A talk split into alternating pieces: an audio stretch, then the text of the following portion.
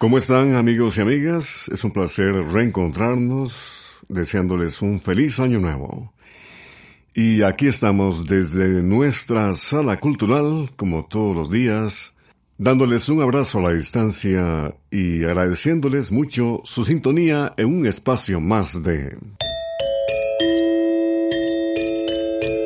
Oigamos la respuesta el programa del Instituto Centroamericano de Extensión de la Cultura, ICQ, con nuestro lema. Comprender lo comprensible es un derecho humano. En el espacio de hoy, dentro de nuestros temas, vamos a conocer si es conveniente tomar leche sin hervir. Nos preguntan para qué sirve la mirra. Y cómo se puede hacer crecer las uñas. Con el entusiasmo de siempre nos disponemos a vivir, ustedes y nosotros, la maravillosa aventura de las preguntas y las respuestas.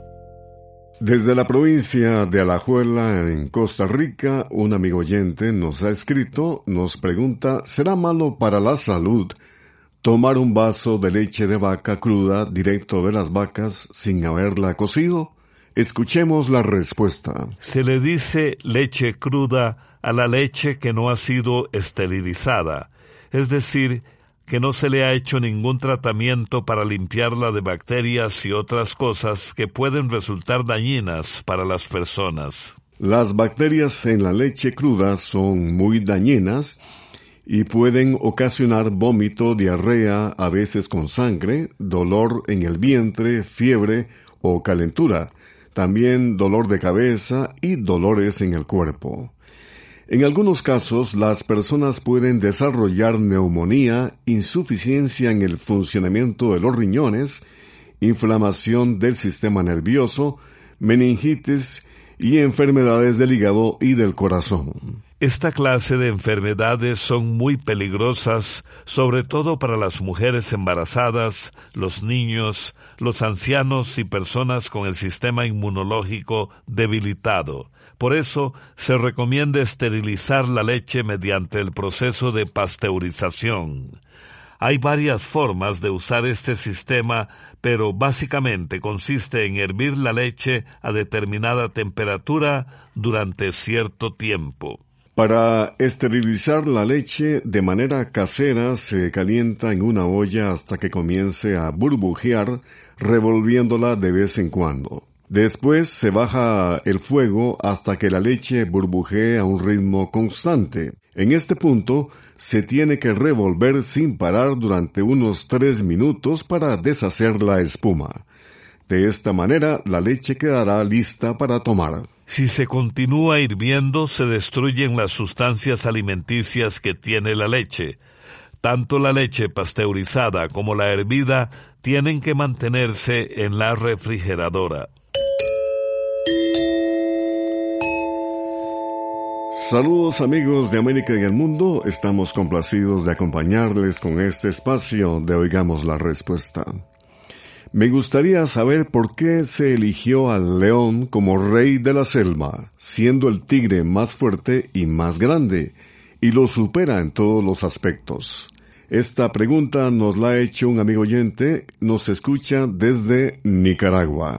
Escuchemos la respuesta. Se acostumbra decir que el león es el rey de la selva, aunque no sea ni el más grande ni el más veloz de los felinos. En realidad, el felino más grande es el tigre. El tigre también es más fuerte, más inteligente y más veloz que el león. Puede nadar y trepar a los árboles, cosas que no puede hacer el león. En realidad, ese título de rey que se le ha dado al león se debe más que todo a leyendas relacionadas con estos animales. Desde tiempos muy antiguos, culturas como las que habitaron Mesopotamia hace miles de años asociaban a los leones con el poder y respeto que debían inspirar los reyes. Esos reyes, además de gobernar, también eran guerreros y al igual que los leones, debían vigilar celosamente su territorio y a sus protegidos. Por eso usaban estatuas de leones en las puertas de los palacios o para identificar a las familias reales, costumbre que más tarde se conservaría en el adorno de escudos de territorios y países. En tiempos más modernos empezó a decirse que los leones eran los reyes de la jungla, algo que no es del todo exacto ya que las junglas son lugares cubiertos de espesa vegetación y en realidad los leones viven generalmente en sabanas o llanuras del continente africano, donde la vegetación no es tan abundante. Se cree que esta denominación de rey de la jungla surgió en India, pues la palabra jungla viene de Hangala, palabra del idioma de este país que hace referencia a espacios abiertos y deshabitados como puede ser una llanura o una planicie. Por otra parte, la gruesa melena del león lo hace ver más imponente. Además, son animales que andan en grupo al mando del jefe de la manada. El león defiende su manada y también su puesto con fiereza. Mantiene el control sobre su territorio y todos los animales que allí habitan. En esto se diferencia del tigre que es un cazador solitario. Para muchos, estas cualidades del león se acercan más a las características de un rey que las que puede tener el imponente tigre. Del legendario cantautor nicaragüense Luis Enrique Mejía, Hilachas de Sol. Sobre el camino malinche cargado de mañana la tierra labrada mal repartida la luna que alumbra solo en la hacienda parió la patrona del campesino un buitre tan negro como su padre mientras el tiempo pudre sobre mi viejo mazorca de arrugas amarga y pálida. Llevo el dolor de la noche en el cántaro del tiempo acribillado de silencio y de miseria. Llevo el dolor de la noche en el cántaro del tiempo acribillado de silencio de miserias y de sol. Sobre el camino malinche cargado de mañana la tierra labrada mal repartida la luna que alumbra solo en la hacienda. Parió la patrona del campesino un buitre tan negro como su padre mientras el tiempo pudre sobre mi viejo. Mazorca de arrugas amarga y pálida llevo el dolor de la noche en el cántaro del tiempo acribillado de silencio de miseria llevo el dolor de la noche en el cántaro del tiempo acribillado de silencio y de miseria. Ay, ambacatamba, ambacatamba, ambacatamba, ambaca, ambacatamba, ambacatamba, ambacatamba, ambaca, ambacatamba, ambaca, ambacatamba, ambacatamba.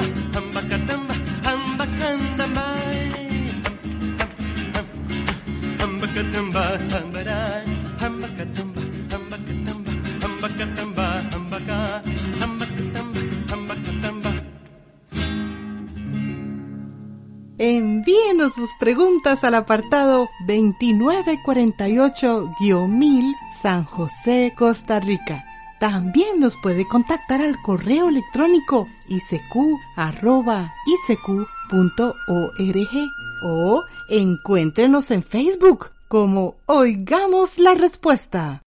El señor Samael Cruz nos escribe desde La Paz, El Salvador, y dice, Hace unos años en El Salvador escuchamos un gran estruendo en el cielo y algunos vieron como una bola de fuego cruzando el cielo y al día siguiente en las noticias dijeron que era un trozo de transbordador espacial que cayó en Guatemala.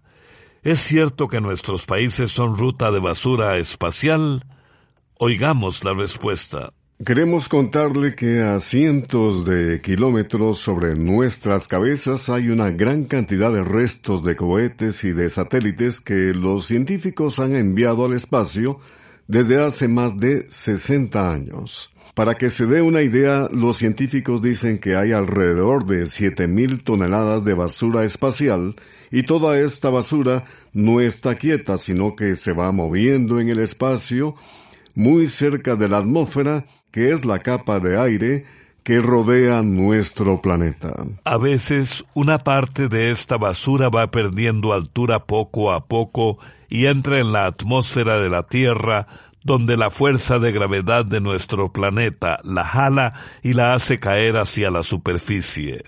Pero como esos objetos vienen a velocidades tan grandes, se queman por la fricción del aire de la atmósfera, por eso desde la Tierra se ven como bolas de fuego. Una gran parte de esos restos se quema y se desintegra.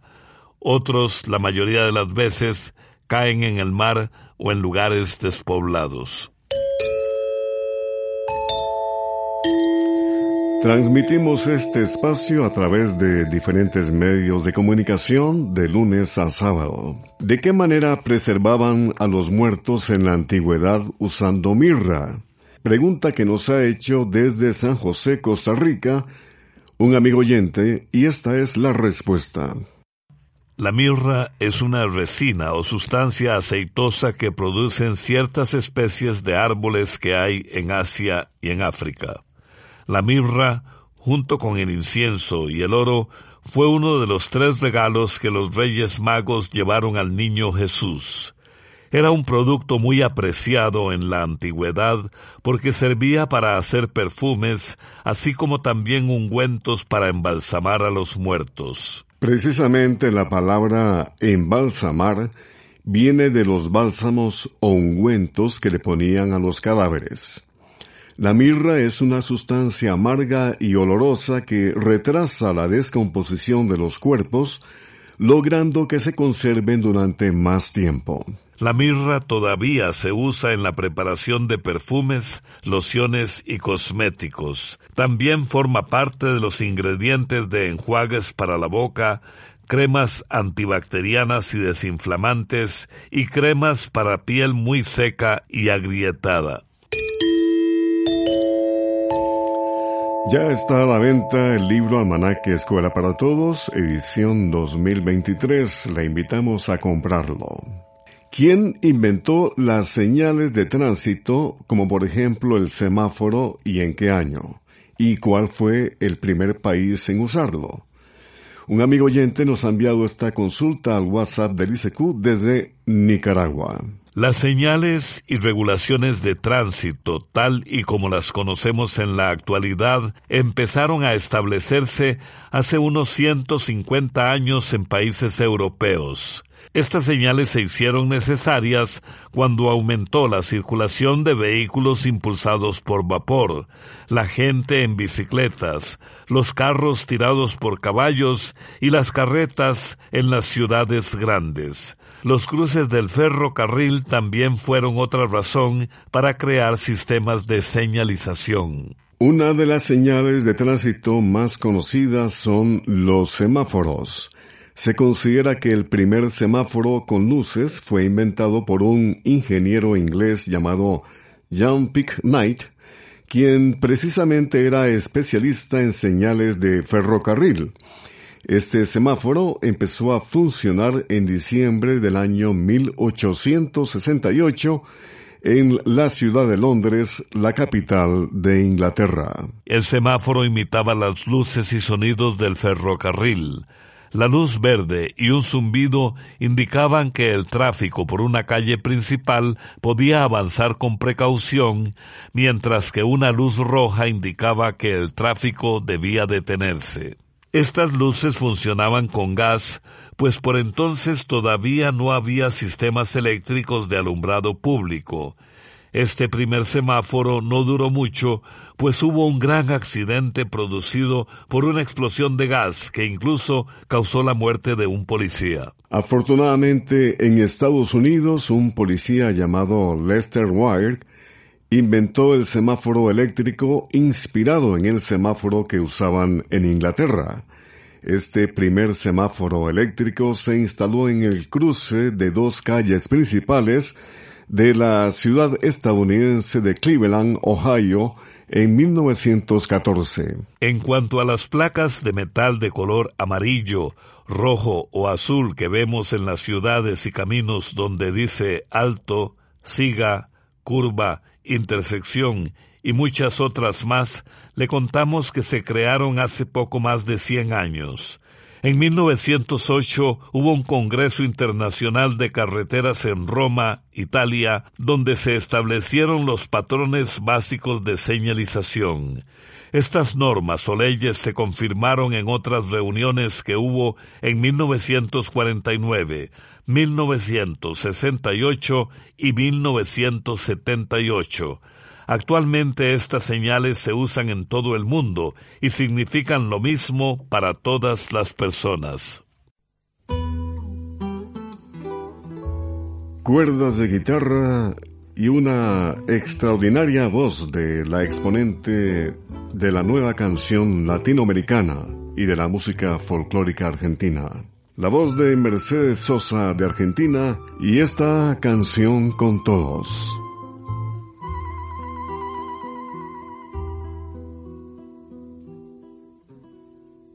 Salgo a caminar por la cintura cósmica del sur. Piso en la región más vegetal del viento y de la luz. Siento al caminar toda la piel de América en mi piel y anda en mi sangre un río que libera en mi voz su caudal. Sol de Alto Perú, rostro Bolivia, estaño y soledad, un verde Brasil, besa mi Chile, cobre y mineral, estuvo desde el sur hacia la entraña América y total, pura raíz de un grito destinado a crecer y a estallar.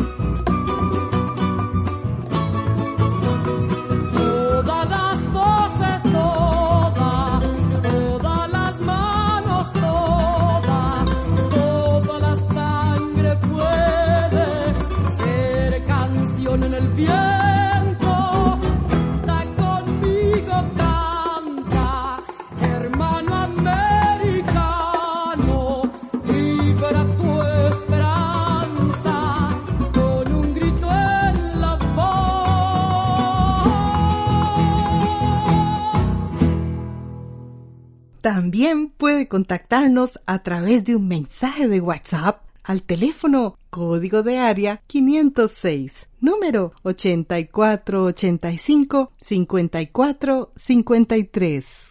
Aquí estamos amigos y amigas, luego de la música y una amiga oyente nos escucha desde Alajuela en Costa Rica y nos pregunta Quiero saber de algún remedio bueno para hacer crecer y fortalecer las uñas de las manos.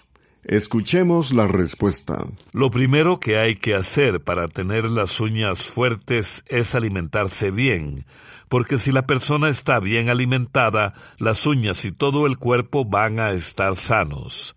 Por eso es importante comer suficientes frutas, legumbres, carnes y pescado, además de huevos, leche, productos lácteos y cereales. Las uñas algunas veces se vuelven quebradizas porque no tienen suficiente humedad. Para mantener la humedad recomiendan remojarlas en agua tibia durante unos 15 minutos antes de acostarse. Luego se secan bien las manos y se aplica una crema humectante masajeando cada una de las uñas. La crema se debe aplicar también por la mañana. Además, en las farmacias venden productos para endurecer las uñas que a la vez las nutren y las protegen y pueden usarse tanto para las manos como para los pies. Puede preguntar en una farmacia por un producto de estos. Le enviamos también un remedio casero que le resultó muy bueno a una compañera nuestra. Es el siguiente. Ponga un ajo machacado en un poco de aceite de oliva, caliéntelo un poco y meta las uñas de las manos un ratito. Luego se lava, se seca bien y se pone la crema humectante.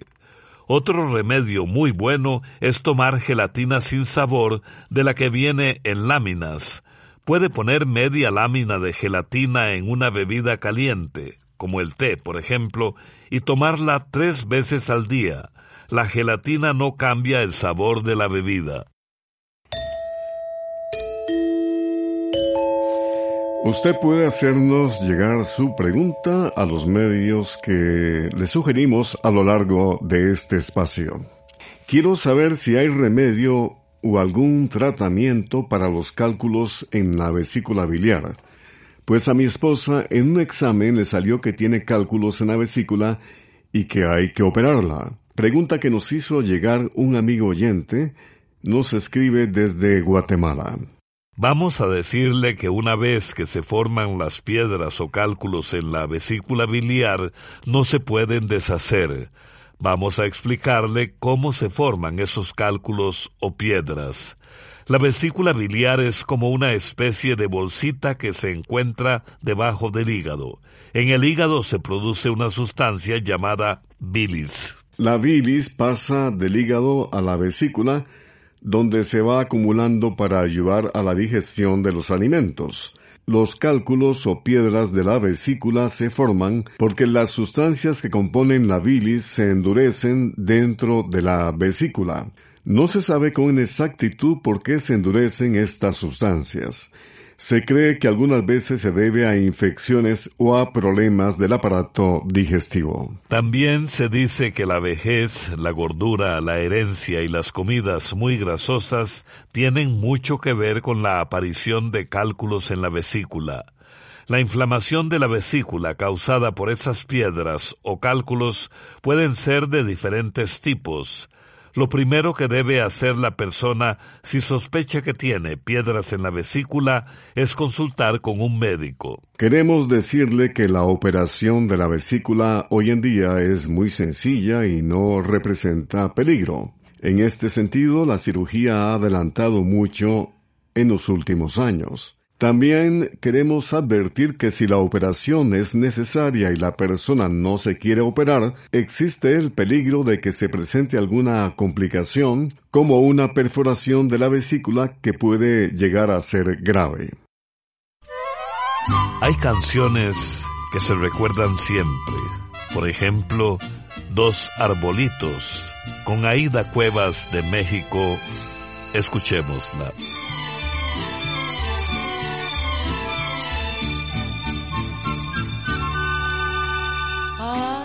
En mi rancho dos arbolitos, dos arbolitos que parecen gemelos y desde mi casita los veo solitos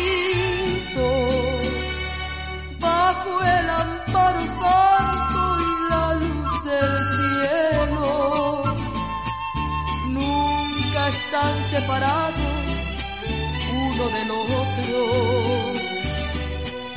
Porque así quiso Dios que los dos nacieran y con sus mismas ramas se hacen caricias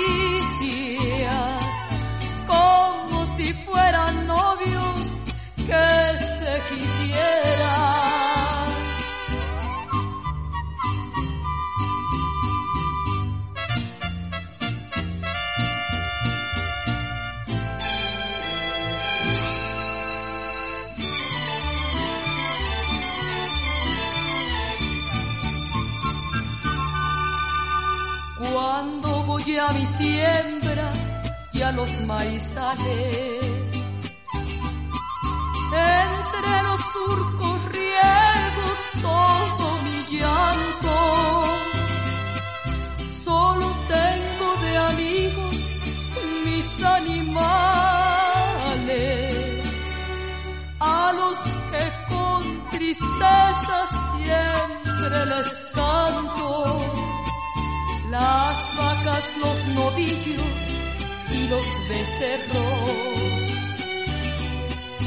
saben que necesito alguien que me quiera. Mi caballito pinto y hasta mi perro han cambiado y me miran de otra manera.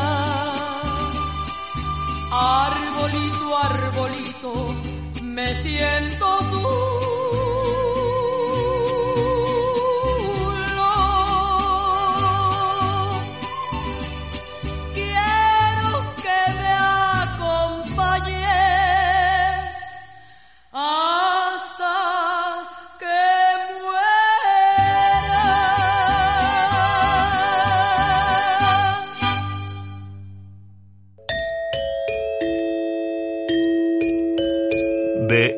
Epicteto de Frigia, filósofo griego, lo siguiente.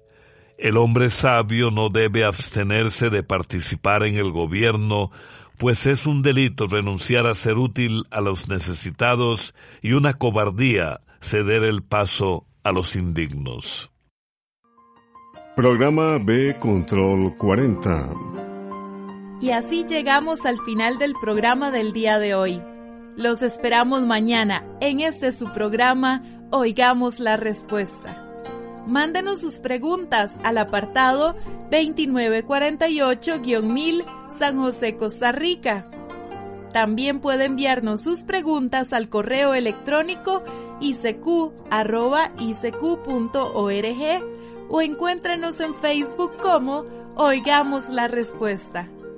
O llámenos por teléfono código de área 506, número 2225-5338 o 2225-5438. Recuerde que comprender lo comprensible es un derecho humano.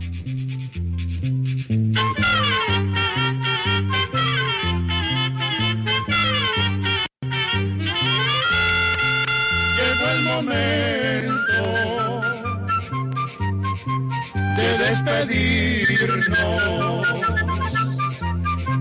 Se va a la escuela, se va cantando